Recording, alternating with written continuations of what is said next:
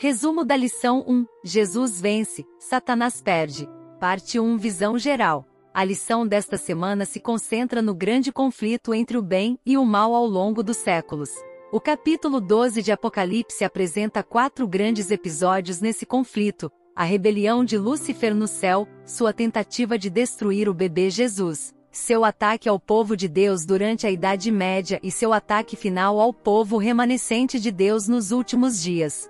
Em cada um desses conflitos, Cristo é revelado como nosso vitorioso Senhor, nosso Redentor triunfante e nosso poderoso conquistador. O pensamento-chave na lição desta semana é que, apesar dos ataques cruéis de Satanás ao povo de Deus e suas tentativas de destruí-lo, Jesus vence e Satanás é derrotado.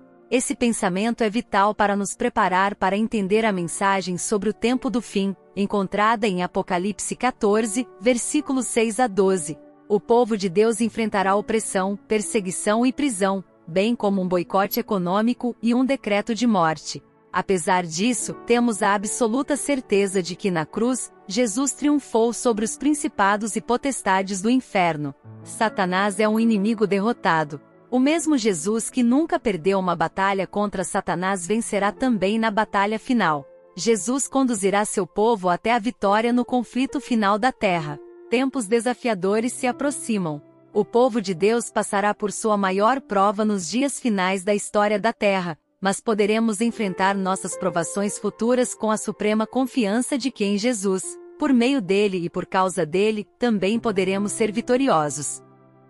Parte 2 Comentário Apocalipse 12 poderia ser corretamente comparado a uma dobradiça sobre a qual gira todo o livro do Apocalipse. O capítulo 12 está no centro do último livro da Bíblia e faz a transição de tudo o que aconteceu antes para tudo o que está por vir. Esse capítulo liga os capítulos anteriores do Apocalipse com os posteriores. O primeiro capítulo do Apocalipse começa com a imagem gloriosa de Cristo como nosso Criador, Redentor, Sumo Sacerdote e Rei Vindouro.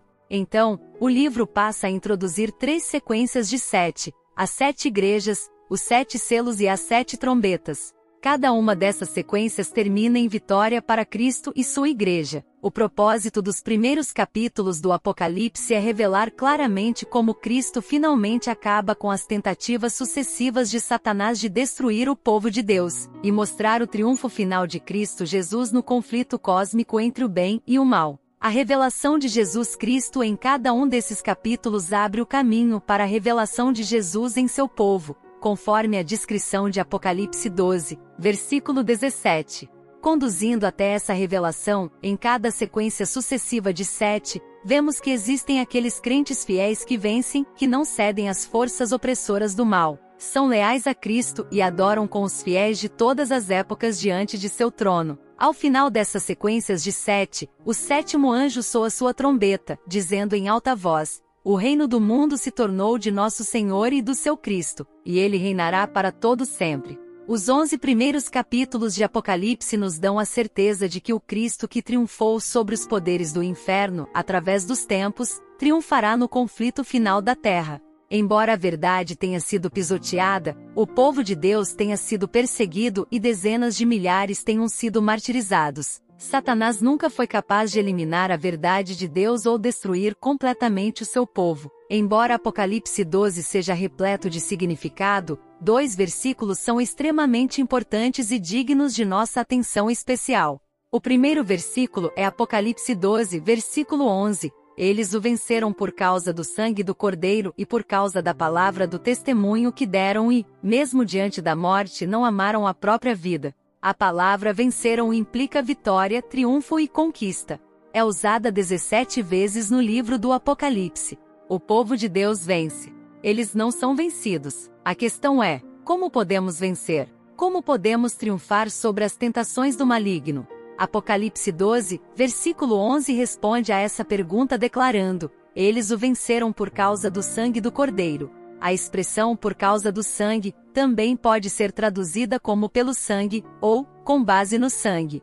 Nas palavras de um antigo hino, minha esperança está fundamentada em nada menos do que no sangue e na justiça de Jesus. Não vencemos por causa da nossa força de vontade. O diabo é um inimigo astuto.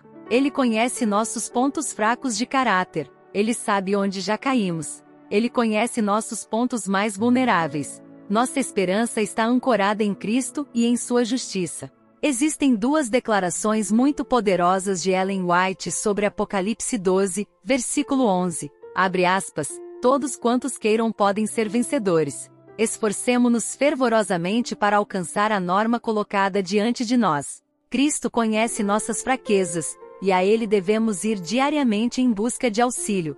Não nos é necessário obter força com um mês de antecedência.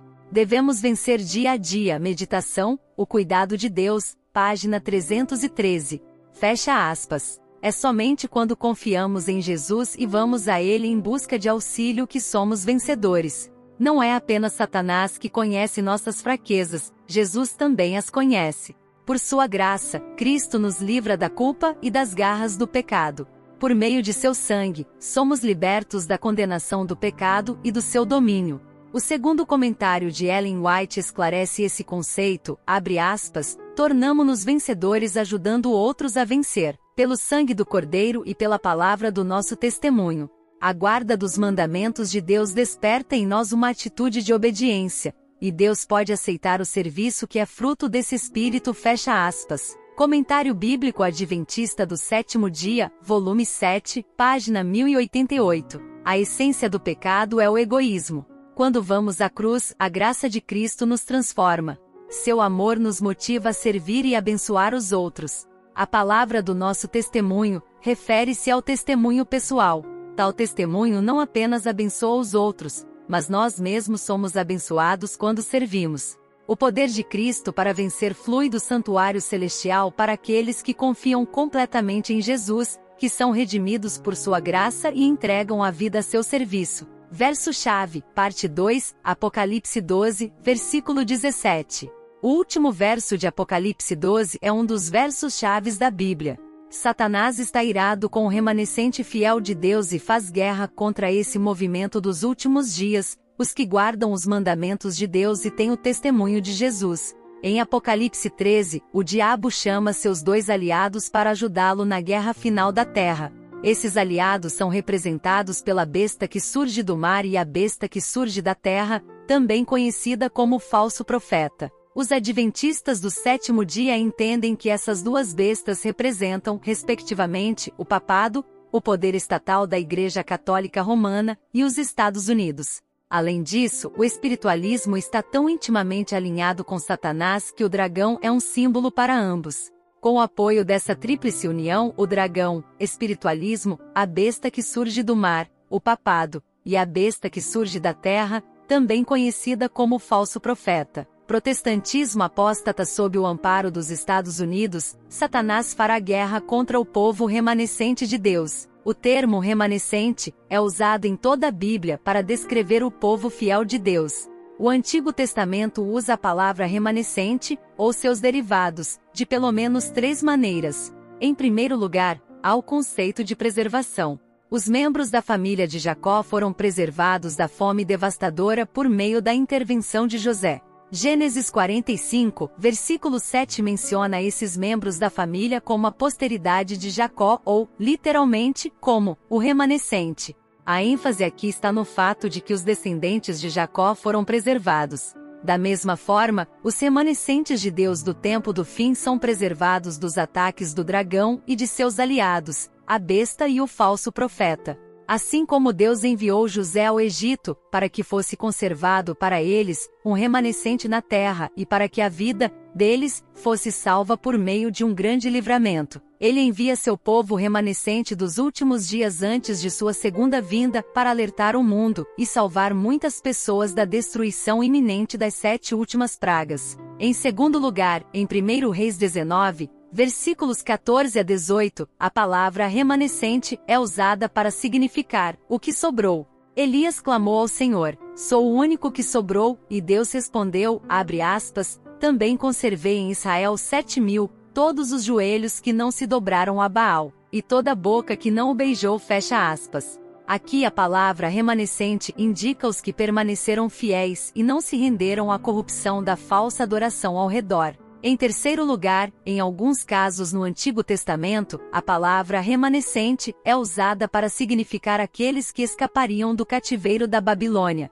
Colocar esses versos juntos nos ajuda a formar uma imagem mais abrangente do movimento remanescente de Deus para o tempo do fim, em Apocalipse 12. Resumindo, esse povo remanescente pode ser identificado por sua lealdade a todos os mandamentos de Deus. Eles também têm o testemunho de Jesus, Apocalipse 12, versículo 17, que de acordo com Apocalipse 19, versículo 10, é o espírito da profecia. Além de ter a manifestação do dom profético, o remanescente é identificado como aqueles que são preservados por Deus como fiéis a Ele, que escapam da corrupção deste mundo e que, por meio de seu compromisso com Cristo e pela obediência à Sua palavra, são libertos dos falsos ensinamentos da Babilônia espiritual. Parte 3. Aplicação à vida. Para reflexão pessoal, Apocalipse 12 nos dá lições para a vida cristã atual. Primeira, afirma que Cristo está sempre presente em meio às provações. Esse capítulo nos lembra que Satanás é um inimigo derrotado. Isso nos dá a certeza de que Cristo já conquistou a vitória em nossas batalhas mais ferozes contra Satanás. A leitura de Apocalipse 12 nos dá a segurança de que servimos a um Deus poderoso que é maior do que o nosso adversário. Podemos encontrar um exemplo da provisão de Deus em tempos de angústia em dois versículos específicos, Apocalipse 12, versículos 6 e 14. Ambos falam sobre o mesmo período, mas dão uma ênfase ligeiramente diferente.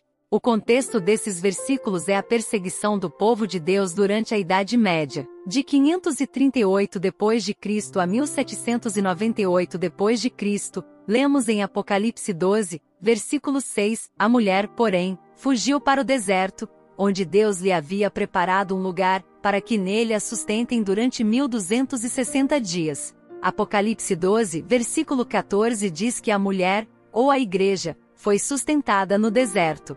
A encorajadora verdade eterna desses versos é que Deus sempre tem um lugar preparado para nós em nossos tempos de dificuldades, tribulação e provação. Ele nos sustenta na provação. Nas aflições da vida, Ele está ao nosso lado para nos fortalecer, sustentar e apoiar. Nas maiores provações, seu Espírito nos sustenta e nos aproxima de Deus. As duas grandes lições do estudo desta semana são: 1. Um, Cristo nunca perdeu uma batalha contra Satanás, e no fim, seu povo será vitorioso.